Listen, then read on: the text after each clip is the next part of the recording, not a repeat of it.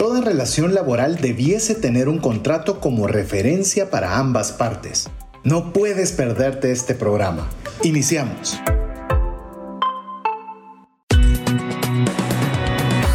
Nuestra mirada va más allá de los límites naturales. Nuestro objetivo, darte herramientas que puedan ayudarte a tomar decisiones financieras inteligentes.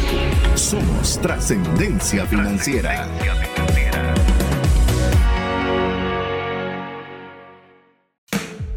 Soy César Tánchez y sufro perder el control de lo que hago. El haber sufrido recientemente de vértigo solo me lo confirmó. Soy Mario López Salguero y todas las noches hago una oración con mis hijas. Aún cuando estoy de viaje, las llamo para hacerlo. Hola, mi nombre es César Tánchez y como siempre un verdadero placer poder contar con el favor de tu audiencia en un programa más de trascendencia financiera. Queremos decirte que no damos por sentado el tiempo que dedicas a escuchar el programa lo valoramos grandemente y procuramos generar el mayor contenido que agregue valor para que este tiempo invertido valga la pena, para que puedas obtener algún consejo que te ayude a administrar de mejor forma los recursos, para que tengas lo suficiente, sí, para que tengas para darle gustos a tu familia, por supuesto que sí. Pero más allá de eso es que puedas agradar a Dios con una buena administración del dinero para que también puedas compartir con otras personas que tanto necesitan una mano amiga. Eso es trascender, eso es estar más allá de, la, de, nuestras personas para podernos extender a poder ayudar a otros. Así que ese es el objetivo. Si es primera vez que estás escuchando el programa, te damos la bienvenida. Y si eres de las personas que ya está con nosotros buen tiempo atrás, pues también te damos una calurosa bienvenida a un programa más en el cual estamos hoy cerrando la serie Documentos clave, en el cual estaremos conversando sobre un tema muy interesante, el que ustedes ya lo escucharon anunciado el programa anterior, que son los contratos laborales. Así que va a ser un tema por demás interesante, pero antes de entrar ya en materia y en detalle, quiero darle la bienvenida de primeramente a mi amigo y coanfitrión Mario López Salguero. Bienvenido, Mario. Hola César, hola amigos, ¿cómo están? Bienvenidos un día más a nuestro programa de trascendencia financiera. Espero que les haya gustado la serie de, pues realmente ha sido una serie de que hemos hablado de términos que eran hasta cierto punto abrumadores, que le asustan, que son los temas de los documentos claves o documentos legales eh, que utilizamos en nuestra vida. Hoy, no les voy a mentir, hoy vamos a hablar de unos documentos que yo le he sacado mucho provecho muchos de ustedes conocen, yo vengo del mundo de recursos humanos corporativo. Tuve la oportunidad de trabajar en Telus, en Transactel, de ahí Grupo Q y pues he tenido varias consultorías. Así que documentos laborales, eso es lo que vamos a hablar el día de hoy, donde vamos a encontrar de que muchas veces lo que necesitamos solo es ponernos de acuerdo y dejarlo por escrito y que platicando se entiende la gente. Pero para eso vamos a tener la oportunidad de el tener el gran consejo y apoyo del licenciado Francisco Chávez Bosque. Francisco, como lo tratamos en el, con la amistad que, que, hemos creado a través de esta serie, y pues realmente agradecerles eh, su audiencia y estar listos para algo que todos los días estamos, si están en relación de dependencia o si ustedes tienen colaboradores, espero que este programa les dé mucho valor. Así es, ya con la introducción que hizo Mario, también queremos darle la bienvenida a nuestro invitado de toda esta serie de documentos clave, el licenciado Francisco Chávez Bosque. Así que voy a, vamos a permitir que Francisco también tenga la oportunidad de saludarles a cada uno de ustedes. Buenos días, César y Mario. Qué gusto estar con ustedes nuevamente. Espero que sea una bonita charla la que vamos a desarrollar hoy para beneficio de, de la querida audiencia. Así es, muchas gracias Francisco por el tiempo que has estado invirtiendo durante el transcurso de estos tres programas que ha durado la serie, pero eh, con esto ya darle preámbulo al tema que nos tiene el día de hoy. La verdad que estuvo interesante desde, desde la preparación. Vamos a tratar un tema que puede ser rocoso, que podría ser eh, con unas aristas particulares. Vamos a tratar de verlo desde el punto de vista tanto del empleado como del empleador para que podamos tener una perspectiva general y balanceada. sí, una balanceada creo que es la, la, palabra más adecuada para que podamos ver incluso errores, fallas o algunos aspectos que deberíamos considerar para evitar tener problemas eh, porque muchas cosas creo yo, y, y, Mario, por ahí vamos a empezar. Yo creo que vos mencionabas que hablando se entiende la gente. Y, y, yo creería, y estoy casi seguro que voy a contar con el, con el chequecito de aprobación de Francisco, yo creo que solo hablando no es suficiente. El hablando es, yo te dije algo que yo entendí de una forma, pero vos al escucharlo lo escuchaste de forma diferente y resulta que a la hora de tener una disputa es, yo te dije, vos me dijiste, pero no tenemos nada claro. Y eso es donde realmente tiene una ventaja cuando escribimos y aquí es donde vienen los documentos clave o los contratos que podemos celebrar, que expresan en palabras que puede entender la mayoría, y todavía nos centraríamos en temas de interpretación y demás, pero por lo menos lo dejamos claro por escrito, evitando la memoria, evitando no tener las pruebas realmente de qué escuchamos o qué entendimos. Entonces yo creo que eso es tal vez una de las, de las inquietudes tal vez más importantes creo que ahorita que estamos cerrando la serie de documentos claves, que creo que es un aspecto fundamental antes de entrar con el tema. ¿Qué piensa Francisco? A ver, sobre lo que mencioné. ¿Tengo chequecito o tengo X? Totalmente tienes el cheque. Creo que si algún contrato debiera constar por escrito, pero el principal que debiera constar por escrito es el contrato laboral. Si no tenemos esa evidencia, vienen consecuencias tremendas para los empleadores, que después vamos a platicar un poco al respecto, y también consecuencias para los eh, propios trabajadores. Los dos, el empleador y el trabajador, tienen que hacer un gran esfuerzo para que su relación esté regulada por escrito. Eso les evitará muchos dolores de cabeza. Así es. Así que, chequecito, vos qué opinas. Ahí, César, eh, voy a poner un ejemplo y le voy a dar una recomendación muy importante a cualquiera de las personas que nos esté escuchando que sea un jefe o que sea un empleador, que va a ser el preámbulo muy importante para cuando hablemos ya del tema de contratos. Una de las cosas que nosotros nos dimos cuenta después de tener a miles de personas en nuestras operaciones en las diferentes empresas que yo trabajaba, una de las cosas que nos dimos cuenta es que el, uno de los momentos de mayor insatisfacción que tenían las personas era el momento que recibían su primer cheque. Y era porque no entendían o no tenían claro ciertos eh, criterios como por ejemplo deducciones del seguro social o deducciones de por ejemplo el uniforme o cosas así. Entonces las personas sentían que les habían fallado en su primer cheque y es porque no estaban claros. Entonces nosotros una de las recomendaciones que les podría dar, que es bien importante, es jamás el primer cheque a una persona solo se lo van y se lo dejan se sientan con ellos y se los explican. Y esto es el preámbulo que quisiera darles a, lo que es el tema de, documentos laborales. Y es que las reglas tienen que estar claras para ambos, para no fallar en esas expectativas que después empiezan con temas de subjetividad o con temas de yo pensaba, yo creía, yo me merecía. Y al no dejarlo en un documento plasmado desde el inicio, y otra cosa es, estos documentos van mejorándose cuanto más uno va aprendiendo. Y eso es importante para que la relación laboral sea exitosa y se enfoque más en crecimiento, en mejorar las ventas, en poder crecer dentro de la organización y no estar pensando, ala, es que a mí me ofrecieron tanto y me están dando tanto, pero porque me están deduciendo el X, pero a mí no me lo dijeron al principio y no está mi contrato, cuando realmente tal vez sí lo está. Ese es de un lado. Y a los colaboradores, lean lo que les están entregando para que por favor estén conscientes y pidan una copia. ¿No? Mario, tú tocaste un tema muy importante, particularmente en el área laboral.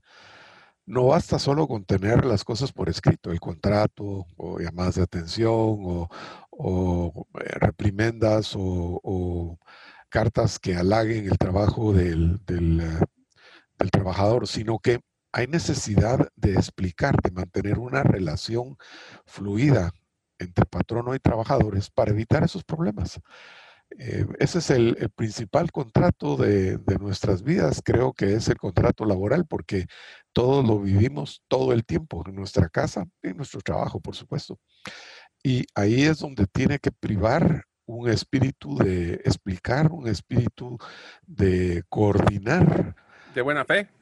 y, y, para que prive la buena fe, porque de lo contrario, como tú bien lo mencionabas, se crean expectativas, se crean malos entendidos y paramos peleándonos, cuando eso no debiera existir. Debiera haber una completa armonía entre los intereses del trabajador y los intereses del patrono, porque así va a haber un mejor desempeño.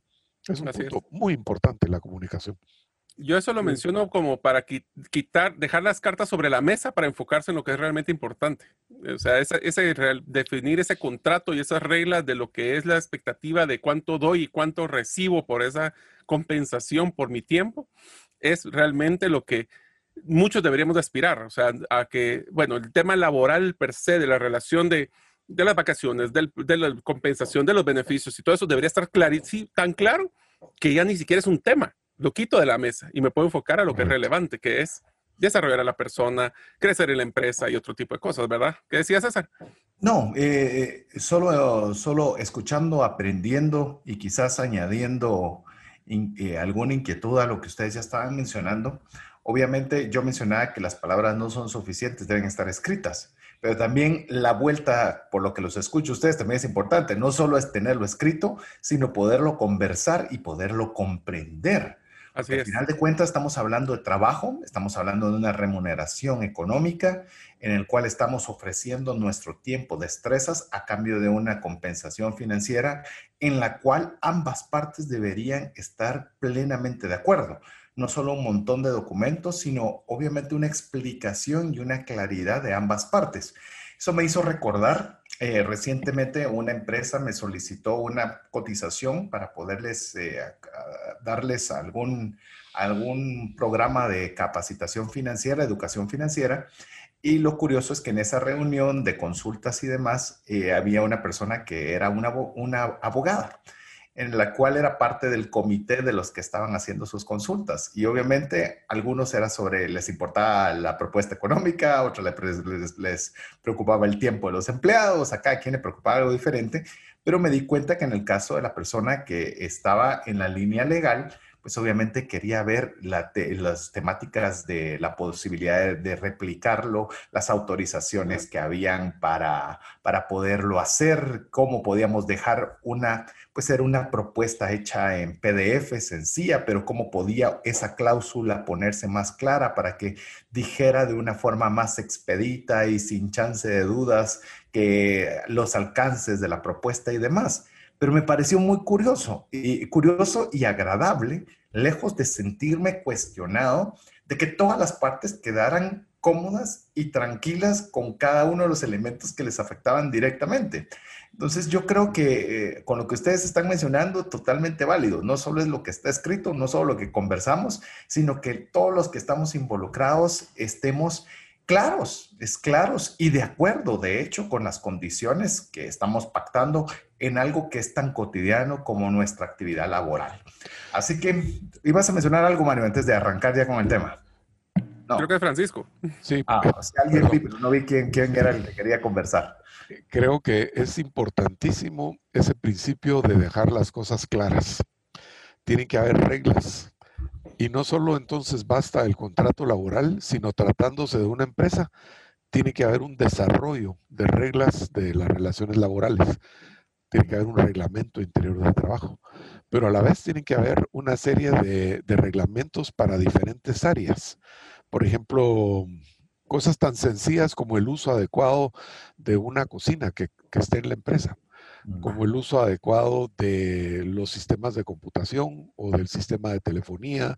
En fin, eh, todo eso tiene que estar en blanco y negro, porque así todos sabemos cuáles son las reglas del juego, cuáles son nuestras obligaciones, cuáles son nuestros derechos. Y eso nos va a evitar problemas. Entonces, en conclusión, dos cosas.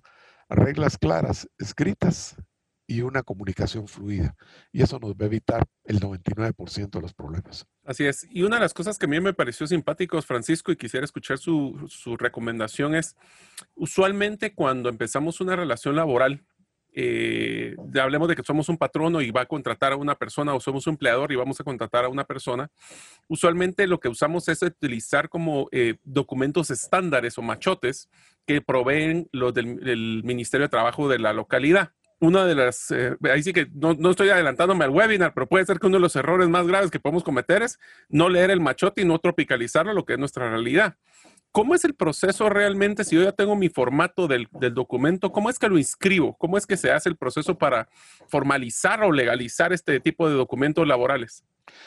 Bueno, no solo tener el, el modelo, porque yo estoy de acuerdo con que hay que tropicalizar el, modelo que proporcionan las autoridades laborales porque los trabajos son diferentes y las empresas, eh, los negocios son diferentes. Entonces es muy difícil que un solo modelo encaje y pueda servir para todos.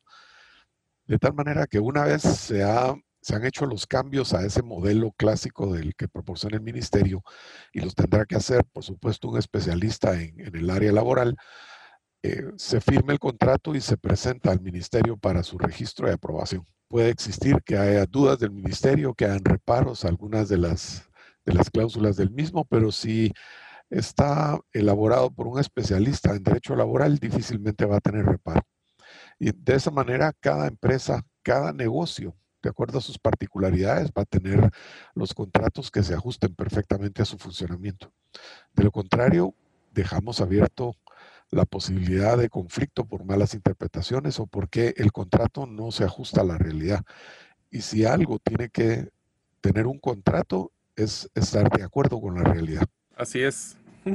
Dale, César. Yo pensaría con, con, lo que están mencionando, uno creo que vamos a retroceder un paso adicional. Eh, es necesario tener contratos laborales. O sea, yo sé que se oye incluso de básicos y de parvulitos, pero me animaría a decir que una gran cantidad de personas o de empresas pequeñas están sin contratos, es decir, su personal no tiene un contrato. Es decir, ya hablar de registrarlo, creo que todavía nos fuimos a otra parte que, que, es muy importante, pero creo que nos falta esta previa, la importancia de tener un contrato. ¿Por qué deberíamos tener un contrato, Francisco?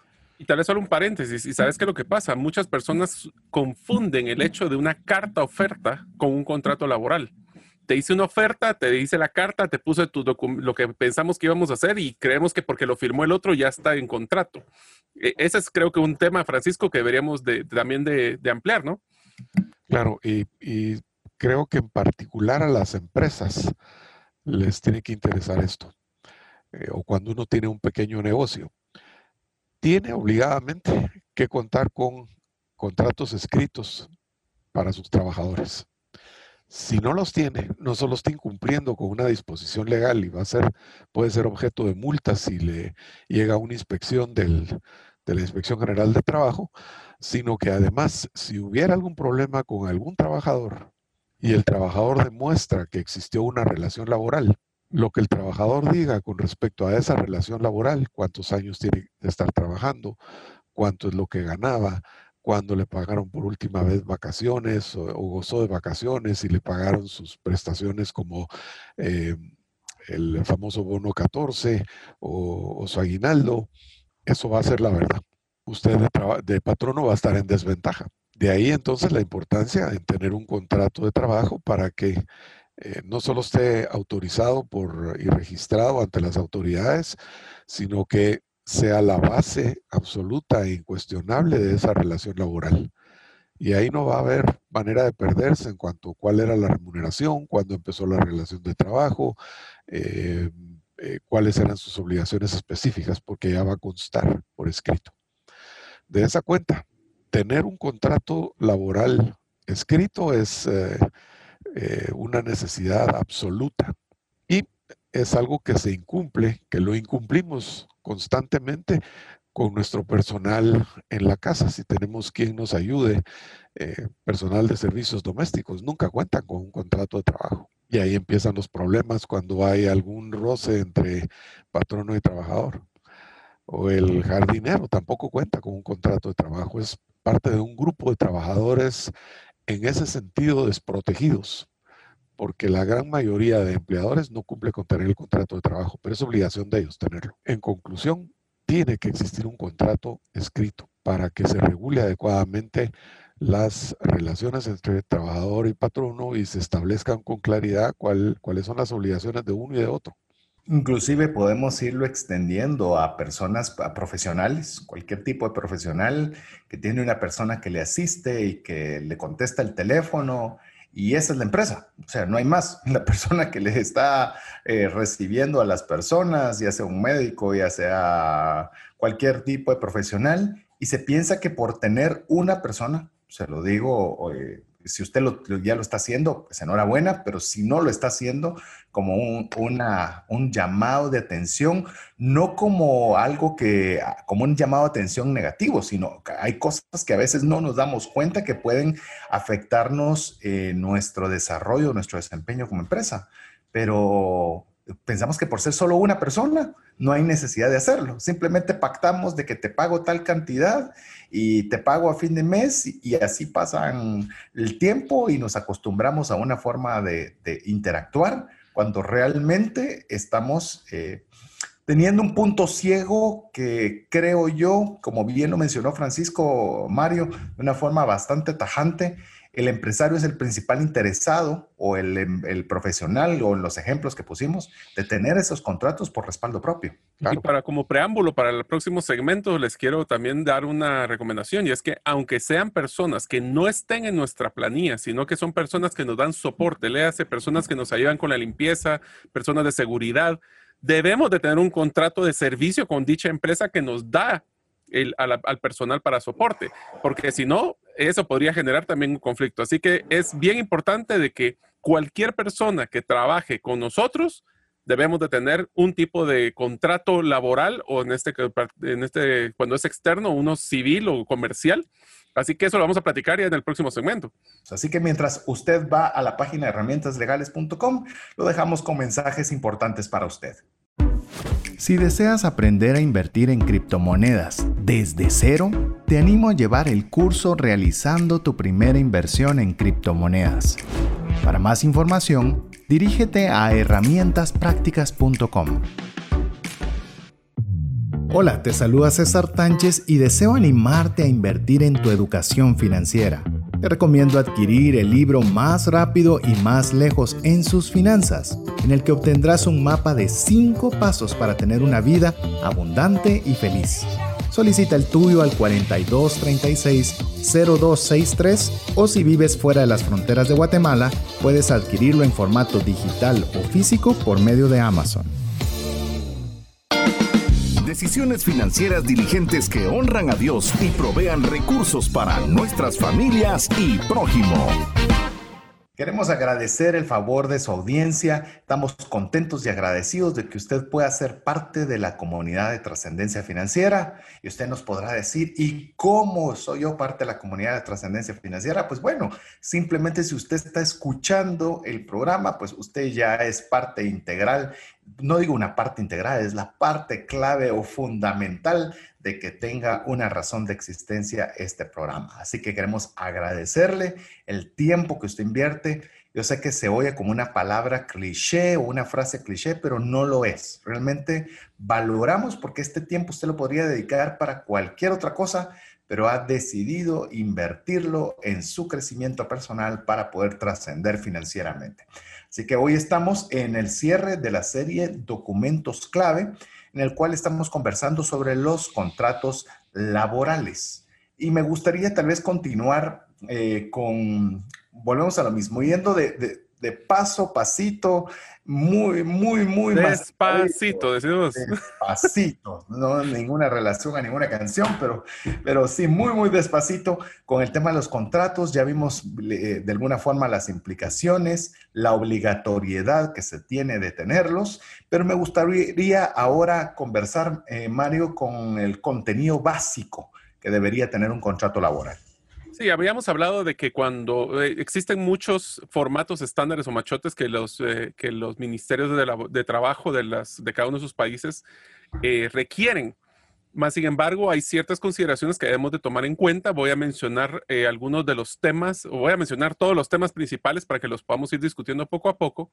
Pero, por ejemplo, un tema de los contratos mínimo que debe tener es de qué puesto estamos hablando, la identificación de las partes, o sea, quiénes están realizando este tipo de contrato, qué es, qué es el objetivo de este contrato laboral, eh, cómo se va a compensar, qué horarios va a tener, dónde va a trabajar. Y aquí voy a, vamos a entrar en cada uno de ellos porque hay cosas simpatiquísimas y el tema de lo de las prestaciones de ley. Esas son como cosas bien básicas. Pero voy a entrar en el primero, el nombre del puesto. Miren, es bien simpático y voy a permitir que Francisco ya eh, comparta la parte del detalle, pero miren, hay que tener muchísimo cuidado de cuando deseemos los diseños de los nombres de puesto. ¿Por qué? Porque pueden haber dos personas con puestos muy similares que están esperando compensación diferente y eso crea expectativas diferentes. O personas que tienen el mismo puesto y tienen compensación diferente. ¿Por qué? Porque, por ejemplo, en unos tienen variables, otros no tienen variables, unos tienen una jornada más extendida, otros no. Y eh, tenemos que ser bien claros y ser bien creativos eh, para que también, por ejemplo, una persona, a mí me pasaba mucho, César, cuando llegaban personas de otros call centers, por ejemplo, que habían puestos así eh, con nombres todos extraños, eh, director de innovación y tecnología, cuando era una, una, empresa que tenía 50 personas, o tenía el vicepresidente de, de, desarrollo, cuando era una empresa también de como 20 personas. Entonces, tenemos que tener mucho cuidado con los títulos que reflejen realmente lo que está haciendo del el grado jerárquico, uno, y dos, la compensación potencial que pudiera tener. Entonces, ahora sí dejo a Francisco que mencione un poquito sobre cada uno de estos temas y después voy a poder comentar, comentarles un par de casos extremos que me tocó vivir. Bueno, tal como eh, hacíamos referencia anteriormente, y esto es en particular para las empresas, no es nada más de contratar y hacer eh, los contratos de trabajo todo debe responder a una planificación y a una estructura. De ahí la importancia del, reglamento interior. Ahí se van a definir los diferentes puestos, o se debieran definir los diferentes puestos. Y con base en ellos, entonces ya podemos celebrar los, los contratos de trabajo. ¿Qué debe contener un, contrato de trabajo? Pues lo, básico, eh, ya lo mencionaste, Mario, eh, el nombre de las partes. ¿Quién es el, el empleador? si está actuando en nombre de otra persona, que puede ser una persona jurídica o no, y quién es el trabajador, con su identificación, por supuesto, con su número de, de, DPI, eso es vital. Después, el lugar en donde va a desarrollarse el trabajo, porque puede que sea desde, desde la casa, puede que sea en, eh, una eh, empresa cerca de donde reside el trabajador o que esté lejos de donde reside el trabajador cuáles son las tareas para los cuales está siendo contratado, que va a tener a su cargo los registros contables o va a ser el encargado de la limpieza o va a ser el mensajero, en fin. Eso hay que detallarlo con la mayor precisión posible para que después no haya quejas de me cambiaron las condiciones de, de mi trabajo. Y la parte más importante, cuál va a ser el horario en el cual va a prestar esos servicios el trabajador y sobre todo cuál va a ser la remuneración. Esos son los elementos fundamentales del contrato de trabajo y a todo lo demás viene a ser agregados para una mejor relación, pero ahí tenemos la estructura básica del contrato. Tal vez aquí solo voy a hacer dos comentarios rápidos. Uno es, cuando hablamos de las características de un puesto de trabajo, tenemos que tener mucho cuidado y ahí es un balance con lo que acaba de mencionar eh, Francisco. ¿Qué es lo que pasa? Nosotros tenemos que estar bien claros y la regla que les diría yo de vida que he tenido es que antes de pedir valor hay que dar valor. Entonces tenemos que tener bien claro que en un contrato de trabajo se tiene que utilizar características o descripciones generales de las funciones y no tan específicas, porque si no las personas, algunas personas quieren utilizar esto como su checklist del mínimo esfuerzo. Y yo, eso no está en mi, contrato de trabajo, eso no está en mi rol de trabajo. Por supuesto, esas son actitudes que no nos van a hacer crecer en una empresa.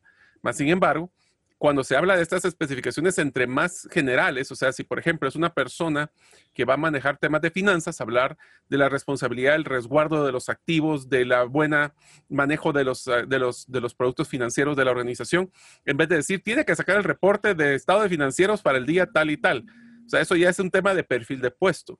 En un contrato, la recomendación es que sea específico, pero general, y dejar siempre una, pues, una cláusula que pueda ampliar esas funciones en el camino. Porque miren, si algo nos hemos dado cuenta es que las empresas, para ser exitosas, tienen que ser flexibles.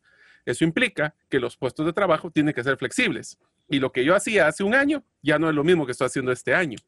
Y entonces eso también trae una pregunta que quisiera hacerle a Francisco es, ¿Qué tanto deberíamos estar actualizando estos contratos si es que nuestro mundo, especialmente digital, exponencial y dinámico, requiere flexibilidad de parte del el empleador como el empleado en las funciones que estamos haciendo todos los días, especialmente después de la pandemia? Imagínense. Yo creo que la pandemia es el mejor ejemplo. Eh, muchísimas empresas vieron totalmente modificados sus sistemas de poder desarrollarse precisamente por el trabajo a distancia, que antes era casi inconcebible. Eh, hoy en día es eh, el pan nuestro todos los días. Y creo que eh, es obligado el revisar los contratos de tiempo en tiempo, pero más cuando se dan circunstancias como la que todavía estamos viviendo, porque la realidad cambió y el contrato debe responder a la realidad. Ese es el principio básico a seguir. O sea que si los vamos a revisar cada año, cada dos años, perfecto. Pero si hay algo anormal en la vida de un país, los contratos tienen que adecuarse a esa nueva realidad. O sea que tú tocaste un punto importantísimo para permitirle flexibilidad, para permitirle incluso viabilidad a la empresa. Los contratos de trabajo tienen que estar actualizados. De lo contrario, vamos a abrir un enorme agujero de problemas que no quiero ni pensar en ellos. Yo quisiera hacer varias preguntas eh, relacionadas. Es decir, es una obligatoriedad de revisión por buena práctica, pero legalmente, al menos en Guatemala, porque sé que nos escuchan de muchos países eh, del mundo, em, como, como Guatemala hay obligatoriedad por, llamemos legal, de tener que renovarlos o revisarlos o registrarlos por un periodo de tiempo o es una buena práctica únicamente? Yo creo que las dos cosas. Es una excelente práctica el estar revisando los contratos y es obligatorio porque si va a haber cambios en la forma de prestación de los servicios, el contrato tiene que modificarse. Ah. Eh, te pongo, por ejemplo, el, el, caso que estamos viviendo ahora de la pandemia, el trabajo desde, desde la casa pues para que el trabajador pueda realizar su trabajo, la empresa le va a tener que proveer los insumos que antes no estaban considerados. Tienen que haber algunas regulaciones con respecto al uso adecuado de computadoras o de sistemas de comunicación. Eh, tienen que haber regulaciones con respecto al, al buen cuidado de esos equipos. Eh, horarios en los cuales se puede utilizar y tiene que haber muy particular cuidado con respecto al horario de la prestación de servicios, porque estando en tu casa eh, puede que estés trabajando más de, la cuenta y no es correcto. Eh, si tú lo quieres hacer, perfecto, pero como obligación debe respetarse la jornada, la jornada ordinaria. En fin, un contrato prestado a distancia no es lo mismo que ir a la empresa a, prestar ahí los, los mismos servicios o casi los mismos servicios. O sea que hay necesidad legal de cambiar ese contrato, de adecuarlo a la realidad. Mario, vos mencionaste eh, yo hoy me siento como entrevistador, la verdad, amigo. Hoy me siento como que soy usted como audiencia tratando de hacer sus preguntas, porque aquí me voy a sumar a la experiencia de Francisco y de Mario en esta área. Eh, Mario, va a suceder como, no me recuerdo qué programa, ¿te recuerdas del programa de trascendencia financiera que nos dijeron, esta persona sí los dejó callados? Ah, no pudimos mucho, mucho intervenir ante la persona que había llegado. No recuerdo, creo que fue cuando tuvimos a Diego Pulido, si no estoy mal. Creo que sí. Pero, pero, fue curioso, algo así me encuentro yo ahora en solitario con ustedes dos. Eh, mencionaste algo eh, que, que, me hizo una pregunta y te la hago a vos porque vos la expusiste, pero igual, Francisco, si, si la pueden aclarar es que mencionaron el tema de, la descripción, de decir que sea general eh, y no tan específica para no poderse apegar a no, esto no está en mi contrato y entonces no lo hago, independiente del principio de dar valor antes de pedir valor, que lo tengo claro, pero mi pregunta es que hablaste del perfil de puesto. O sea, cuando hablamos de un perfil de puesto, la descripción de lo que contrataste a alguien para que haga una labor específica. Ese perfil de puesto es parte del contrato o se puede utilizar como parte del contrato en el momento que haya una diferencia laboral o son dos cosas que se consideran absolutamente independientes? A ver, lo voy a decir yo y después espero que Francisco ahí me corrija, pero eh, son dos cosas diferentes. Ahora, una es soporte de la otra. En el caso de que el perfil de puesto es un detalle completo de, las, de los derechos y obligaciones que tienen las personas, así como las características esperadas de la persona para cumplir dicho puesto. Tal vez para hacerlo más claro para nuestros oyentes, mi recomendación es que en un contrato de, trabajo coloquen las funciones y no los procesos. O sea, funciones son como las macro obligaciones que tiene la persona que cumplir y no tanto el detalle, que eso pueden adicionarlo en el perfil. Y aún en el perfil les recomendaría que no fueran a ser tan, tan específicos porque entonces eso los vuelve lentos en esa agilidad que se está buscando. Entre más seamos específicos de las principales funciones, eh, pero no de los procesos y detalles, creo que va a ser un poco mejor. No sé qué piensa Francisco. Totalmente de acuerdo. El perfil realmente es un instrumento que le va a servir a la empresa para establecer qué clase de trabajador es, la que necesita para cumplir determinadas funciones. No, es, eh, no integra el, contrato de trabajo. En principio, pudiera utilizarse en caso de alguna disputa, pero eh, realmente la relación debiera regirse por el contrato de trabajo nada más. Los otros eh, documentos o instrumentos son adicionales para una mejor administración, pero son dos cosas diferentes. Una pregunta rápida, ¿dónde se registran los contratos? Es decir, yo hago, bueno, ¿quién hace el contrato y dónde se registra? Esa es mi pregunta. El contrato lo va a hacer la, empresa, el encargado de que tenga la empresa para preparar el contrato de acuerdo al modelo que hayan acordado tener. Y ese contrato se registra en el Ministerio de Trabajo para evitarse mucho muchos trabajos, valga la redundancia, es hay que mandar a registrar el, estructura o el formato de nuestros contratos de trabajo y después tenemos que ir a ingresar cada uno de los contratos para que tenga la validez del Ministerio de Trabajo. Pero para no estar pensando que cada contrato es un mundo, es mejor llevar y, al ministerio, decir este es nuestro formato de contrato laboral y después ya se va ingresando cada uno de los diferentes contratos. Esa es parte de la preparación administrativa que tienen que tener las empresas y les va a ahorrar sin mil problemas, porque ya van a tener la estructura básica del, contrato, ya solo para llenar alguna información que puede cambiar dependiendo del, trabajador y, y el trabajo a realizarse. Y eso va a extraerse en buena medida del perfil o de la descripción del puesto. Es más, si no me equivoco, César, en herramientalegales.com van a poder encontrar, eh, creo que estos formatos eh, básicos de, temas laborales. Entonces, ahí les pueden dar una idea de, cuáles son esos contratos que realmente se pueden utilizar. Inclusive, hay diferencias dependiendo de jornadas y dependiendo de el, tipo de trabajo que se realiza, pero eso ya sería el siguiente, el siguiente paso, que es tipos de contratos, ¿verdad? Sí, yo creo que ya que usted va a aprovechar a poder ingresar para registrarse para el webinar del 27 de febrero a las 3 de la tarde, errores graves al celebrar los contratos, al celebrar contratos, perdón, ya le añadí una palabra, pues ahí puede usted aprovechar también a, a poder revisar en herramientaslegales.com, que es donde usted debe registrarse eh, porque es una plataforma guatemalteca en la cual pues le va a pretender darle eh, formatos que le ayuden. Si usted no sabe nada, si ustedes a hablar, voy a hablar de, por favor, sin ningún tipo de dedicatoria. Si usted es un médico y el cual ha tenido una persona que le ha estado asistiendo durante 10 años y nunca le ha hecho un contrato y no sabe por dónde iniciar, pues bueno, que usted pueda tener obviamente una guía de cómo elaborar un adecuado contrato laboral de trabajo, cómo lo pueda usted incluso eh, poderlo tenerlo y para todo su personal y poderlo hacer. Así que me parece que es una herramienta digital que le puede ser de utilidad. Así que aprovechando que usted se va a inscribir para el webinar, pues aproveche también a poder ver las características que tiene esta plataforma disponible. Así que herramientaslegales.com. ¿Qué les parece si vemos ahora el tema del inicio de una relación laboral? Es decir, eh, vamos, eh, hemos ido del contrato, donde se registra, quién lo hace, que, que, llamemos los elementos clave que debe de tener, su importancia, y ahora podemos ir poco a poco viendo los tipos de contrato. Así que, ¿qué te parece, Mario, si comenzamos viendo con algunos de estos tipos de contratos?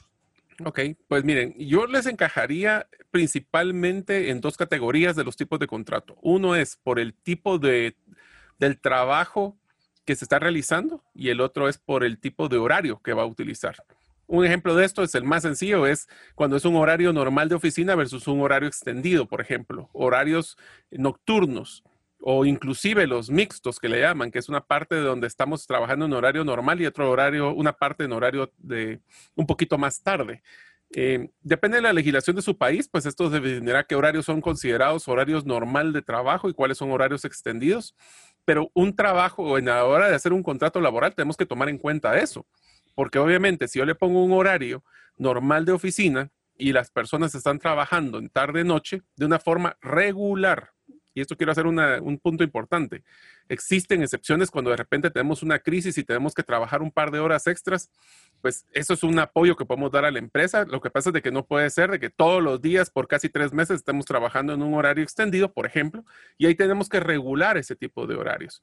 Pero fuera de eso, diría yo, estos son dos ejemplos de existe horario regular, horario híbrido y horario extendido, horario nocturno voy a, voy a, conversar un poco de este tema eh, como a, nivel de anécdota, que es donde creo que voy a poder, voy a poder aportar en este programa eh, para dejarle ya la parte más técnica a mis amigos. Eh, en Guatemala, voy a hablar de Guatemala porque es donde creo que nos escucha la mayor cantidad de personas y donde se emite este programa. normalmente tendemos a trabajar más, llegamos a tener un horario extendido constante. Es decir, eh, por ejemplo, una persona ciertos puestos, pues obviamente no se espera, inclusive no está en el contrato de trabajo, pero no se espera que salgan a las 5 de la tarde, eh, pues cuando era obviamente un horario en oficina normal, prepandemia y demás, sino mm, era usual, y lo digo porque lo vi en mi esposa en una multinacional, toda la vida jamás llegaba a la casa antes de las 8 de la noche, jamás. Y no era por ciertos horarios, como mencionó Mario y me animo a decir que Mario era igual, ¿verdad? Cuando estaba en cada una de estas empresas, ese horario extendido era un extendido de siempre, pero estaba en el horario cotidiano de oficina. Y eh, un amigo también trabajaba en una multinacional y lo llevan como un expatriado a, los Países Bajos, donde lo llevan con su mismo puesto a ese país. Y él a las 5 de la tarde estaba apenas calentando, ¿verdad? Estaba así eh, apenas agarrando aire, comiendo algún snack o algo para continuar con la, como estaba acostumbrado de 6, 7 de la noche elaborando como mínimo.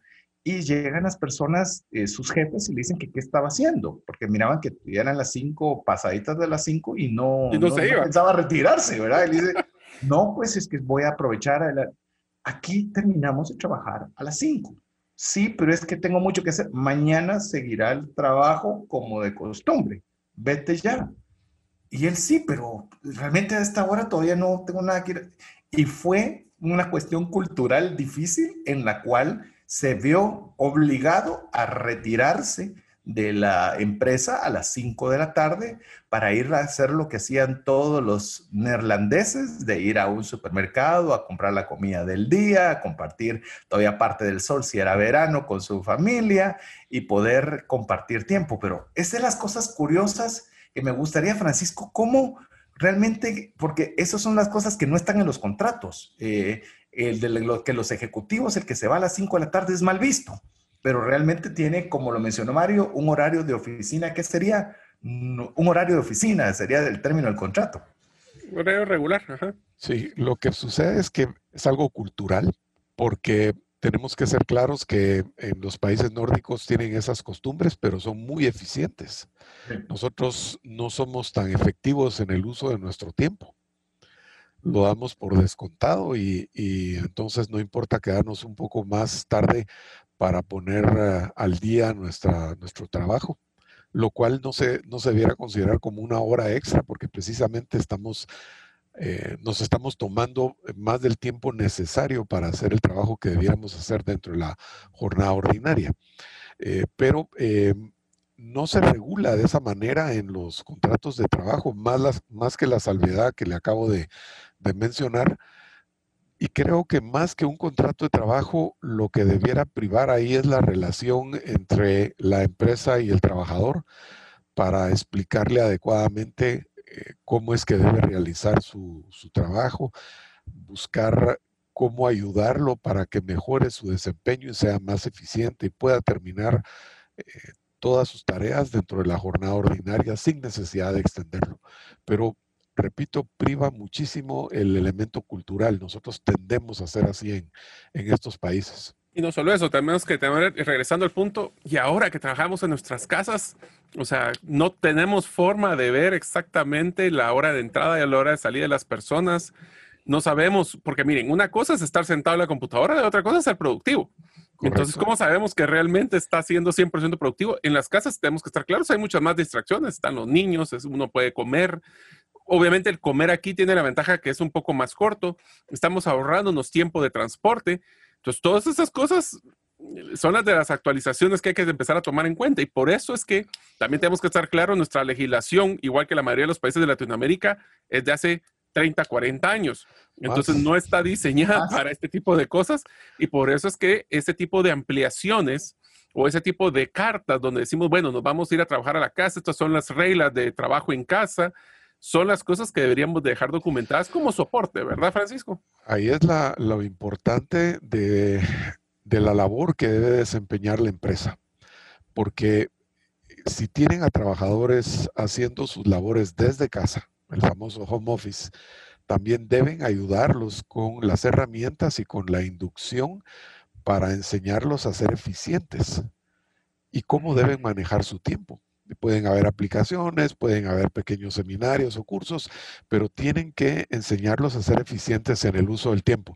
De lo contrario, en lugar de tener las ocho horas de, jornada que tenían en, su trabajo, o siete y media se vuelven jornadas de 10, 12 horas, porque han sido tremendamente ineficientes, ya que eh, las condiciones actuales le permiten eso. Y eh, creo que ahí sí recae más del lado de la empresa el ver cómo sus trabajadores pueden emplear mejor, mejor el tiempo. Inclusive con lo que estaban mencionando, también creo que es justo añadir eh, una historia más a la historia que ya conté, que me decía este amigo que también él estaba acostumbrado a tomarse una hora de almuerzo o cuando poco, una media hora, que era lo usual. Pero también en, e, los Países Bajos, eso era comerte un sándwich eh, de que te tomabas 5, 10 minutos a lo mucho y continuabas tu horario laboral. Es decir, eh, es cierto que salían a las 5, pero lo que mencionaba Francisco, el tiempo utilizado para oficina era es extremadamente eficiente y dedicado a lo que se iba lo cual pues a mi parecer ojalá algún día tengamos algo similar porque le ponemos orden a todo. No, no estamos de una forma desordenada eh, haciéndolo. Y yo creo que tal vez esta pandemia dentro de sus cosas, eh, obviamente desafiantes que nos ha traído, creo que nos abre una ventana de oportunidad para poder eh, ver cómo están realmente todos estos temas de los contratos laborales, de cómo son los horarios, de la provisión de equipos yo quiero contarles que cuando esta pandemia inició, obviamente nos también el tema educativo, hubo que comprar equipo para poder llevar, obviamente que los hijos pudieran llevar a distancia su, continuar con su educación. Pero algo interesante fue que la, la empresa que le compramos la computadora para mi hija decía que realmente estaba con inconvenientes de poder surtir porque vendían, yo qué sé, 10 computadoras al mes y ahora vendían 20, 30 diarias. Pero lo que me pareció curioso es que esas 20, 30 no eran usualmente compradas por empresas, sino eh, obviamente compradas por individuos para poder seguir continuando con su trabajo desde casa. Entonces, ahí son de las situaciones que yo no estoy, como le digo, aquí la temática no es atacar ni al empleado ni al empleador, pero ver cómo dejamos las cosas realmente claras para establecer realmente eh, en esta nueva realidad quién es el que va a proveer, cómo lo va a hacer, el uso que se va a dar y aprovecharlo a plasmarlo dentro de un contrato. Pero bueno, ya vamos a hablar sobre, al regresar, de mensajes importantes para usted sobre temas de contratos de trabajo para puestos de confianza, qué es eso de destajo por productividad, contratos híbridos, bueno, una serie de situaciones de documentos claves, específicamente hoy hablando de contratos laborales. Regresamos en breve. Si deseas aprender a invertir en criptomonedas desde cero, te animo a llevar el curso Realizando tu primera inversión en criptomonedas. Para más información, dirígete a herramientasprácticas.com. No permitas que una enfermedad o fallecimiento inesperado destruya la economía familiar. Contrata un seguro de vida, gastos médicos o de bienes con expertos. Cotiza el tuyo al WhatsApp 5995-4444. Tener seguros es una decisión financiera inteligente. Mensajes vía WhatsApp 502 59190542. Queremos agradecerle el favor de su audiencia en nombre propio César Tánchez, mi amigo Mario López Alguero y quiero decirle nuestro amigo de toda la serie, el licenciado Francisco Chávez Bosque, muy contentos por llegar a esta culminación del cierre de la serie documentos claves con el tema lo que son los documentos o contratos laborales. Pero bueno, tenemos, seguimos con el tema de los contratos laborales en el cual comentamos brevemente y me gustaría que los fuéramos comentando, Mario y Francisco, un poco qué significan o cuál es la función o algunas características claves de, por ejemplo, voy a mencionar dos para que podamos tratarlos brevemente y de ahí vamos a ir avanzando, que es el contrato de trabajo de puestos de confianza y el contrato de trabajo por destajo o productividad. A ver, conversemos un poco de ellos. ¿Quieres empezar, Mario? Yo soy yo y tú rematas. Va, hecho. Eh, si quiere, yo lo esperámoslo y usted me da el, el jaque. De acuerdo. Eh, vamos a ver, puestos de trabajo de confianza son todos aquellos puestos ya de una jerarquía que realmente ya merita, que no deberían estarse pensando, no son personas que están enfocadas tanto en un cumplimiento de un horario, sino en un cumplimiento de metas. Entonces son personas que están enfocadas más a responsabilidades de, pues, de grupos de trabajo, personas que tienen, eh, son, que están encargadas de cierto grado de alto nivel de uso de recursos, ya sea de dinero, ya sea de, máquinas, ya sea de, de personas. Y lo que se tiene ahí es una flexibilidad mutua en temas de horario, pero también de compensación. Y el de destajo es, y voy a hablar el de destajo, también voy a meter a uno que es un tema muy caliente en Guatemala, es el tema de tiempo parcial, que ambos tienen una finalidad de pagar por productividad 100%. Entonces aquí no se tiene necesariamente un rol de cumplimiento de horario, sino que es un cumplimiento de, una, de un trabajo. Puede ser el destajo, se llama, o de, por productividad, es cuando tienes que cumplir una cuota, por ejemplo, eh, si estamos haciendo uno de los más comunes, es en, la industria del agro, que uno tiene que cumplir, eh, juntar tantos sacos de, tanta planta que estamos, eh, que estamos extrayendo los frutos, o un tiempo parcial es donde tenemos que tener una búsqueda de pago por hora, donde nosotros te decimos te contrato por tantas horas para hacer este trabajo especial. Más o menos por ahí va el proceso, ¿verdad, Francisco? Más o menos sí. En cuanto al de confianza, creo que el punto distintivo es el nivel de responsabilidades que asume el trabajador. Eh, son ya responsabilidades altísimas que implican otorgarle al trabajador poderes grandes para el manejo de los recursos de la empresa, para la administración de la misma, para el manejo de información sensible. Por ejemplo, un puesto de, confianza clásico es el del gerente general, que es el administrador per se de la, compañía. Pero lo mismo podría aplicarse para el gerente financiero, que es el que tiene en sus manos todos los recursos de la, de la empresa en último grado, y así sucesivamente. De tal manera que es por las facultades que se le están dando, las responsabilidades que está asumiendo, que se trata de, de personas muy especialmente seleccionadas, no cualquiera puede desempeñar ese, ese puesto por el poder que va a tener. Ellos eh, pueden llevar a mal o a bien a la empresa de acuerdo a su desempeño. Naturalmente, como son eh, puestos, por eso se les llama de confianza, estas personas van a tener una remuneración por lo general más alta y no pueden tener un horario fijo como un trabajador del menor de los grados, porque eh, la responsabilidad del funcionamiento de la empresa es de 24 horas, eh, no solo de, de, 9 a 5 o de 9 a 4. En cuanto al trabajo a destajo, pues básicamente es un sistema de remuneración.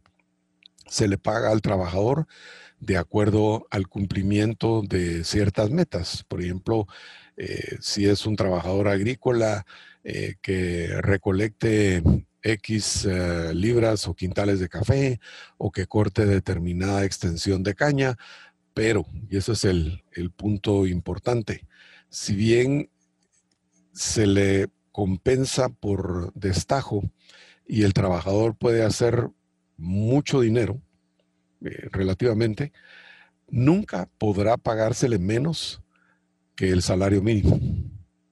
Entonces es un trabajo, es un eh, contrato complicado porque eh, él tiene derecho a una base, que es el salario mínimo, y si excede determinada, determinado número de, de, las metas que le han fijado, va a ganar más allá del salario mínimo. Pero a su vez tiene que estársele fiscalizando de tal suerte que no sea un trabajador tan ineficiente que ni siquiera eh, pueda sacar eh, lo del mínimo, que se le va a pagar de todas maneras. Eso es lo, lo, delicado de este tipo de contratos. Y en cuanto al trabajo a tiempo parcial, es algo tan controversial en los últimos tiempos, pero es una muestra de lo desactualizada que está nuestra legislación, que fundamentalmente data del año 1945, ya dentro de poquito vamos a llegar a los 100 años. Eh, y, 80 años tiene, todavía me quedé corto. Es tan rígida porque incluso se le ha elevado muchas disposiciones a un nivel constitucional que implicarían cambios a la constitución que al país le es difícil adecuarse a los tiempos modernos. Lo que era bien hace 70, 80 años, no necesariamente responde a las realidades de hoy en día. Y una prueba de ello es el trabajo a tiempo parcial. Hay ciertos uh, trabajos que no requieren de una persona que esté todo el día en la compañía porque es uh, ineficiente para la empresa. Eh, el estarle pagando y por eso se les contrata, pero se les paga mal el, el mínimo y, y de ahí no pasa. Cuando pudiera estarse empleando a una persona que en dos horas realizara su trabajo. Y gente que no puede trabajar todo el, toda la jornada, que necesita precisamente de un medio tiempo o de un cuarto de tiempo para tener, generar algunos ingresos y poder realizar otras actividades como por ejemplo estudiar o, o bien atender a su hogar. Pero la legislación no lo permitía. Hace poco Guatemala ya adoptó ese, esa disposición de la OIT pero todavía no ha sido adecuadamente desarrollada y por consiguiente no se está aplicando como debiera estarse aplicando. Eso sería la solución para muchísimas personas que podrían generar un ingreso por ese trabajo a, a tiempo parcial. En la ignorancia, Francisco, podríamos pensar que el de horario parcial es el normal utilizado por Estados Unidos, que es que te pagan por hora. Bueno, ahí es otro, es otro sistema, porque sí tenemos que cambiar totalmente de, más, no solo de sombrero, sino cambiarnos de, de mundo. Ahí pagan por hora precisamente porque eh, controlan mucho el desempeño. Ajá. Allá no hay indemnización y por eso eh, la remuneración por hora es relativamente elevada. Eh, es bastante caro para el, para el empleador, tiene que tener una justificación para ese puesto de trabajo, pero sí permite trabajos a tiempo parcial con más facilidad porque ya saben, ya está determinado cómo lo van a remunerar. Ahora, eh, repito, es otro mundo, totalmente diferente. Pero en cuanto a mecánica, no es igual en cuanto a la contratación de horas. Eso es específicamente en esa parte, porque yo sé que en Estados Unidos un mesero puede tener cuatro horas de trabajo para la cena y puede perfectamente ser un bodeguero de cuatro horas en una bodega. Así y es. Puede ser un asistente universitario otras cuatro horas mientras estudia. Es decir, eh, a él se le paga por una hora laborada, ya sea con alto desempeño, Correcto. costo y demás. Y ahí Pero te pagan el día viernes. Eso es lo que busca. Sí, ahí te pagan el día viernes. Porque incluso tú ya no te presentas a trabajar el día lunes y, y, y se acabó el problema para, para, en cuanto a la relación laboral.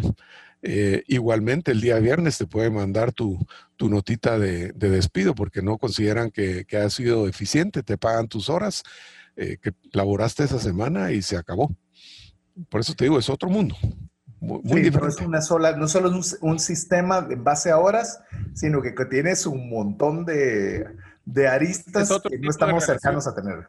Sí, sí es otro estamos... tipo de relación. Y te voy a decir una cosa, el, el, el, tema de tiempo parcial bajo la legislación como terminó en Guatemala es de que aun cuando contrates, esto está más diseñado para personas que quieren trabajar solo cuatro horas o tres horas o cinco horas a la semana en vez, ah, perdón, al día y lo pueden manejar 20 horas a la semana o 30 horas a la semana. El tema es de que tienen que ser personas que tienen un perfil de que su costo por hora hombre es superior a lo básico porque aún cuando trabajen menos, según lo que, que, hasta ahorita la legislación especifica, es de que tienes que pagarle de todos modos el salario mínimo, como lo mencionaba Francisco con el tema de destajo. O sea, puedes trabajar si querés una hora al día, trabajar cinco horas a la semana, pero como mínimo te van a tener que pagar el salario mínimo. Esa es la discusión que hay. Esa es la discusión que hay, en vez de un modelo 100% variable como el que hablaste de Estados Unidos. Entonces, y eso es lo que se está buscando implementar, pero ha tenido muchísima oposición porque no tiene sentido el pagar el salario mínimo si solo va a llegar una hora el trabajador a realizar sus funciones. Eh, entonces depende, depende mucho, pero todavía no hay una clara definición de si se va a aceptar la remuneración por el tiempo efectivamente prestado o eh, van a exigir el pago del, salario mínimo. Y eso tiene consecuencias de cómo medir eh, las prestaciones adicionales como el bono 14, como el aguinaldo. el seguro social. exactamente. pero todavía le falta. Todavía hay que, hay que arreglar y, y, trabajar un poco más en la regulación adecuada de esa figura que creo que es sana le conviene al país tenerla. Sí, sí. Ok, muy bien. Eso se da mucho, solo te voy a poner un ejemplo rápido, César. Eso se da mucho cuando, por ejemplo, tenés una persona encargada de tus redes sociales. Es una persona que no necesariamente tiene que estar en tu oficina y puede trabajar dos, tres, cuatro horas al, al día revisando tus redes sociales, haciendo tus posteos y todo ese tipo de cosas y le da la flexibilidad a esta persona, este jovencito, jovencita, para estudiar.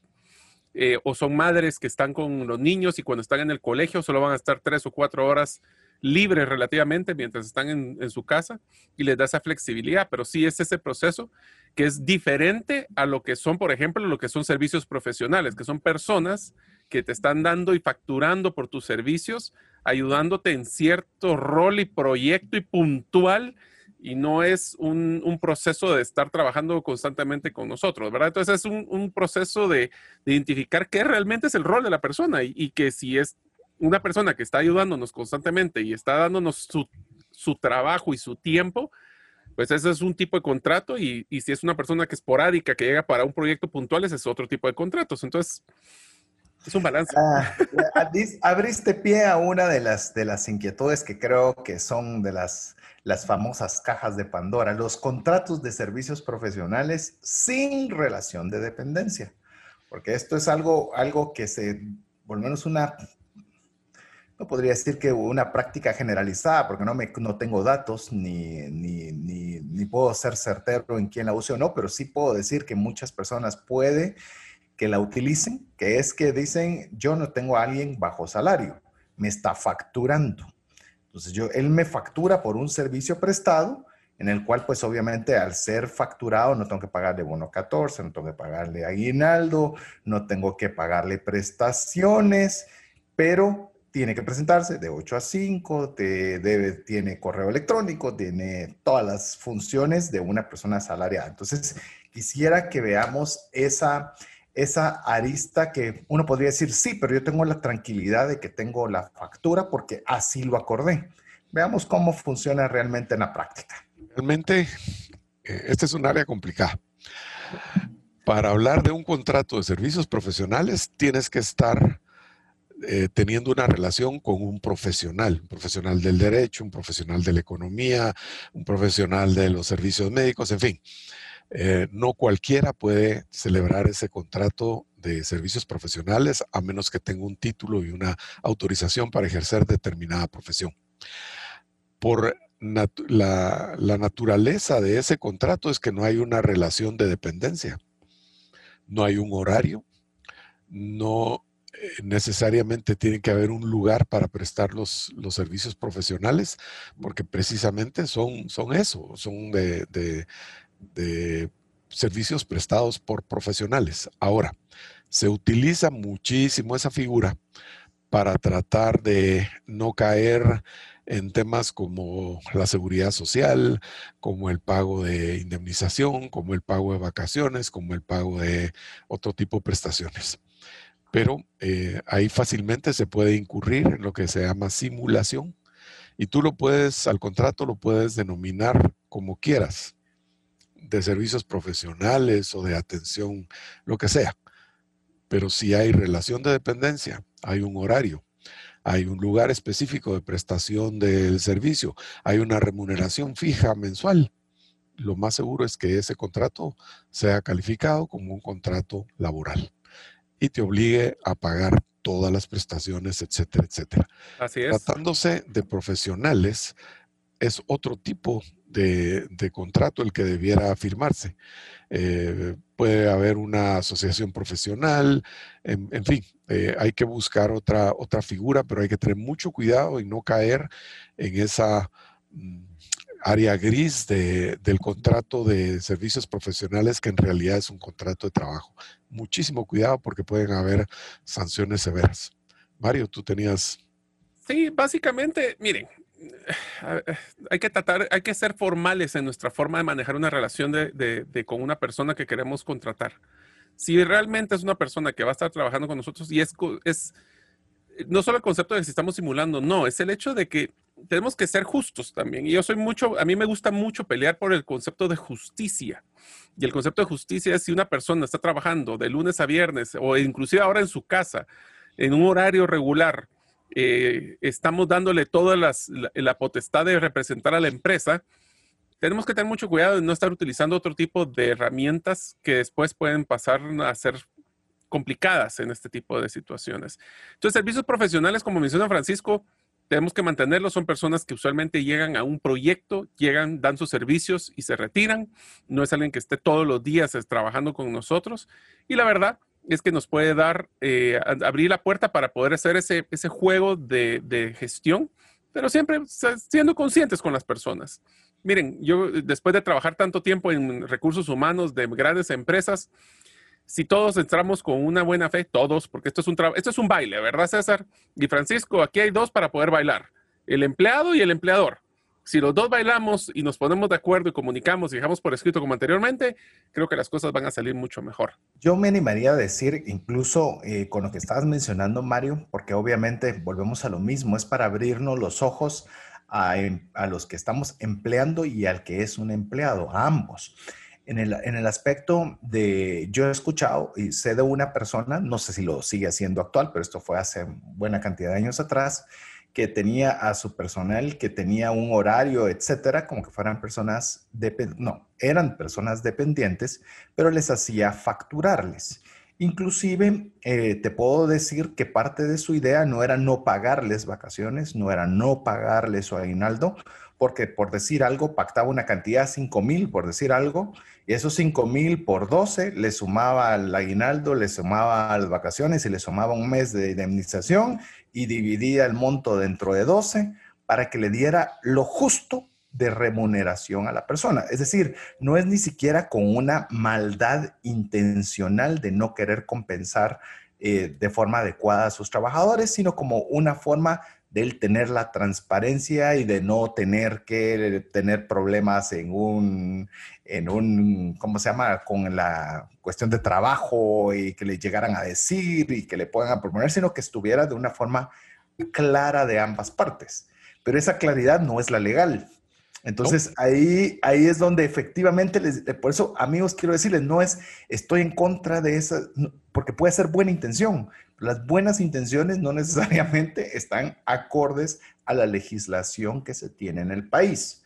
Por eso lo importante de conocer y que exploremos esto, porque pues obviamente usted con buenas intenciones puede resultar que tenga que pagar mucho más de lo acordado con una buena intención, pero con una mala gestión legal. Así que vale la pena, porque no quiero decir, ala, qué bárbaros, porque sí me hacen facturar, porque he visto que la intención es mala, pero la, forma es la que está equivocada. Eh, cuando estamos hablando de contratos, también hay eh, algunas variables en las cuales se suelen eh, incluir, pero no sé si van dentro del contrato laboral o son cláusulas que podemos poner específicamente. Hablemos de cláusulas. Una cláusula, por ejemplo, una cláusula de confidencialidad, ¿es parte del contrato de trabajo? Depende del puesto. Hay trabajadores que no lo requieren porque su desempeño es para, para cosas muy sencillas, no van a tocar ni tener acceso a, cosas sensibles de la empresa. Pero si estamos hablando de, puestos de gente de confianza, puestos claves como la gerencia general, el gerente de recursos humanos, el gerente eh, financiero, etcétera, pues sí es factible poner cláusulas de, confidencialidad y es que reservándose esa información y teniendo la prohibición de compartirla con terceros, se va a proteger a la empresa. Porque si esa información se, revelara, que pueden ser fórmulas de los productos, que pueden ser eh, eh, negociaciones que tengan con proveedores, pudiera provocarle un daño terrible a la empresa. De ahí entonces la necesidad de que guarde esa información y se compromete el trabajador a no compartirla con terceros. Es, es algo muy normal para ciertos puestos y ciertas empresas. ¿Es parte del contrato laboral, Francisco? O, sea, debiera, por supuesto, debiera es una cláusula dentro del contrato. Sí, tiene que constar dentro del, contrato. De ahí entonces la, la, importancia de que los contratos sean hechos a la medida de las necesidades de la empresa. No todos los contratos laborales de una empresa tienen que ser iguales, porque hay diferentes clases de puestos, diferentes clases de responsabilidades y obligaciones de los trabajadores.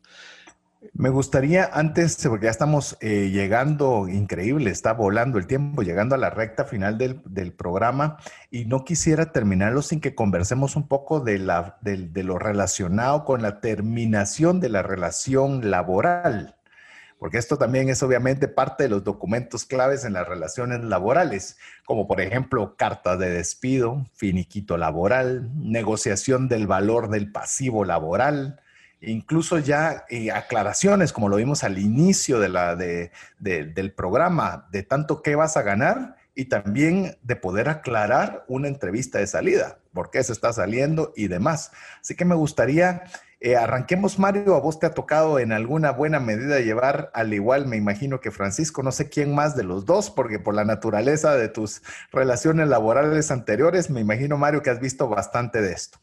Mira, te lo pongo así, ninguna salida de una persona es un proceso, o sea, todo proceso de salida de una persona es emocional. Entonces tenemos que manejar esto de una forma, eh, pues, directa, eh, eh, formal.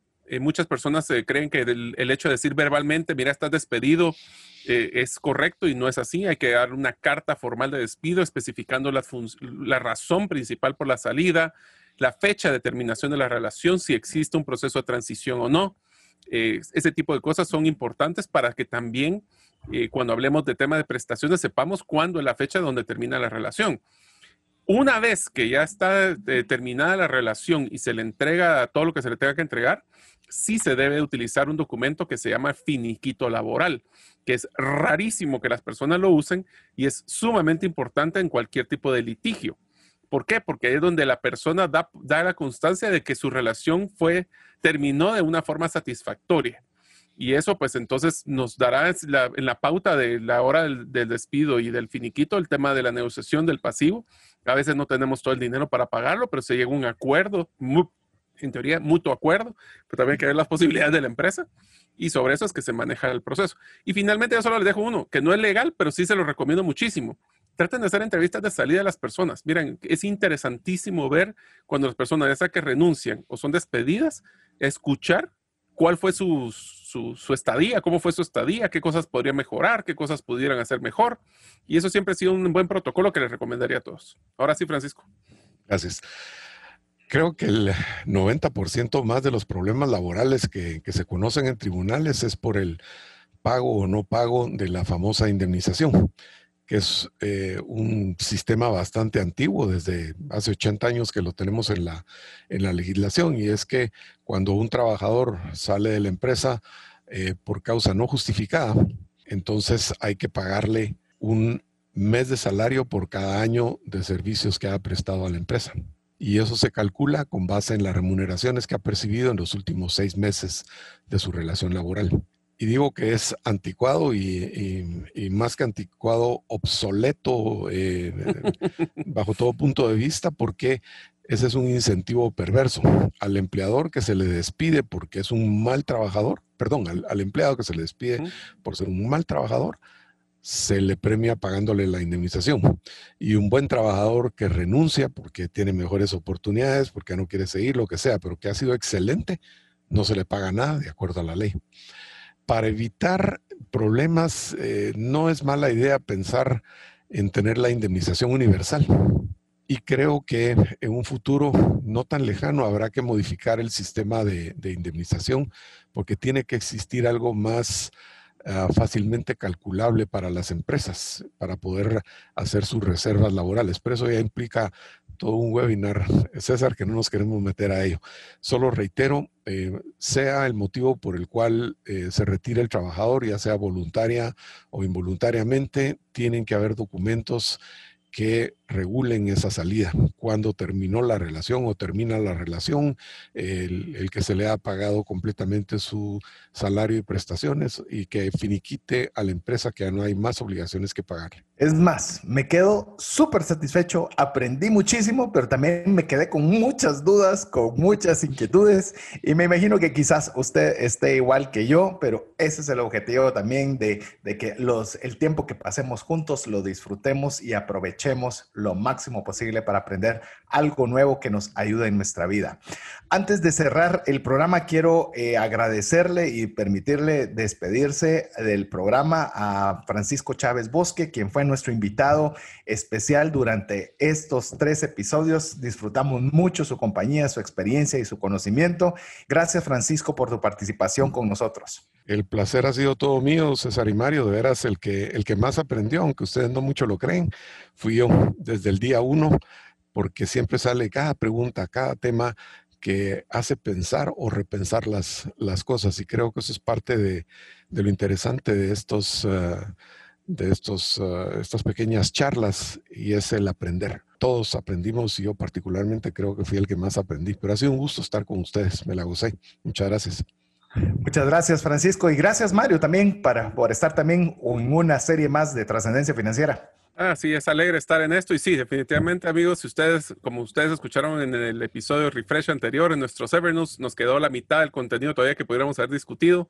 Son temas muy interesantes pero de nuevo, eh, APC, les recomendamos, ya que aprendieron, ahora practiquen, actualicen sus contratos, coméntenle a sus amigos de lo que aprendieron, promuevan trascendencia financiera para que más personas puedan aprender y podamos así compartir a la mayor cantidad y dar valor, que es lo que nos gusta César y a mí en este programa de trascendencia financiera. Así es, así que en nombre de Mario López Salguero, Francisco Chávez Bosque, mi estimado Jeff en los controles y su servidor César Tánchez, esperamos que el programa haya sido de ayuda y bendición. Esperamos contar con en un programa más de trascendencia financiera. Mientras eso sucede, que Dios le bendiga.